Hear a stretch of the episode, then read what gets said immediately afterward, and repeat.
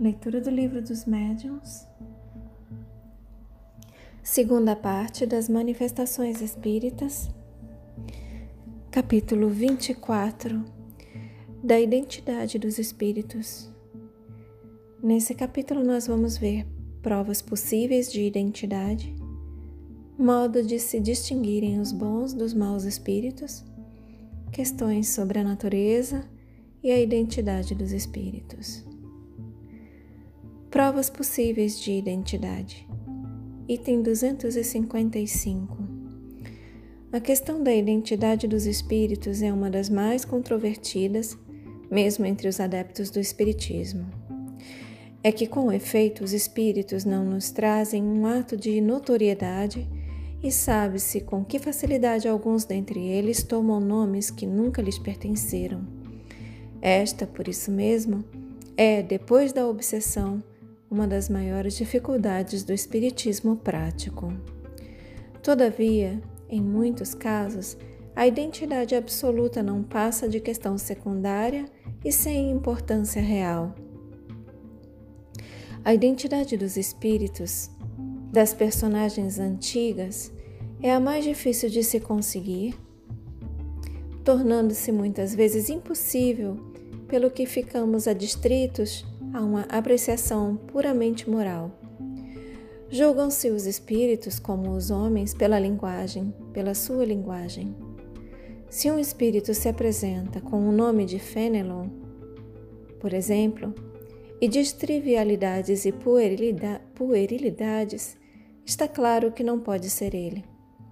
Porém, se somente diz coisas dignas do caráter de Fenelon e que este não se furtaria a subscrever, há, se não prova material, pelo menos toda a probabilidade, toda a probabilidade moral de que seja de fato ele. Nesse caso, sobretudo, é que a identidade real se torna uma questão acessória. Desde que o espírito só diz coisas aproveitáveis, pouco importa o nome sob o qual as diga. Objetar-se-á, sem dúvida, que o espírito que tome um nome suposto, ainda que só para o bem, não deixa de cometer uma fraude. Não pode, portanto, ser um espírito bom. Aqui há delicadezas de matizes muito difíceis de apanhar e que vamos tentar desenvolver. Item 256. À medida que os espíritos se purificam e elevam na hierarquia, os caracteres distintivos de suas personalidades se apagam, de certo modo, na, uniformi na uniformidade da perfeição.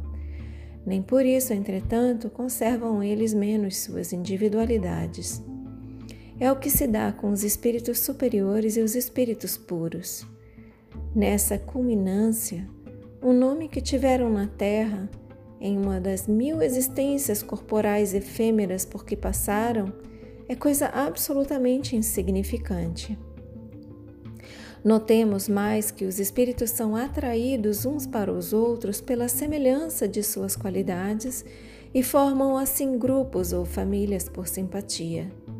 De outro lado, se considerarmos o número imenso de espíritos que desde a origem dos tempos devem ter galgado as fileiras mais altas, e se o compararmos a um número tão restrito dos homens que hão deixado um grande nome na terra, compreenderemos que, entre os espíritos superiores que podem comunicar-se, a maioria deve carecer de nomes para nós. Porém, como de nomes precisamos para fixarmos as nossas ideias, podem eles tomar o de uma personagem conhecida, cuja natureza mais identificada seja com a deles. É assim que os nossos anjos guardiães se fazem as mais das vezes conhecer pelo nome de um dos santos que veneramos e geralmente pelo daquele que nos inspira mais simpatia. Segue-se daí que se o anjo guardião de uma pessoa se dá como sendo São Pedro, por exemplo, ela nenhuma prova material pode ter de que seja exatamente o apóstolo desse nome. Tanto pode ser ele como um espírito desconhecido inteiramente, mas pertencente à família de espíritos de que faz parte São Pedro. Segue-se ainda que, seja qual for o nome sob que alguém invoque o seu anjo guardião, este acudirá ao apelo que lhe é dirigido, porque o que o atrai é o pensamento, sendo-lhe indiferente o nome. O mesmo ocorre todas as vezes que um espírito superior se comunica espontaneamente sob o nome de uma personagem conhecida. Nada prova que seja exatamente o espírito dessa personagem. Porém, se ele nada diz que desminta o caráter desta última, há presunção de ser o próprio, e em todos os casos se pode dizer que, se não é ele, é um espírito do mesmo grau de elevação, ou talvez até um enviado seu. Em resumo, a questão de nome é secundária, podendo-se considerar o nome como um simples indício de categoria que ocupa, perdão, em resumo, a questão do nome é secundária, podendo-se considerar o nome como simples indício da categoria que ocupa o espírito na escala espírita.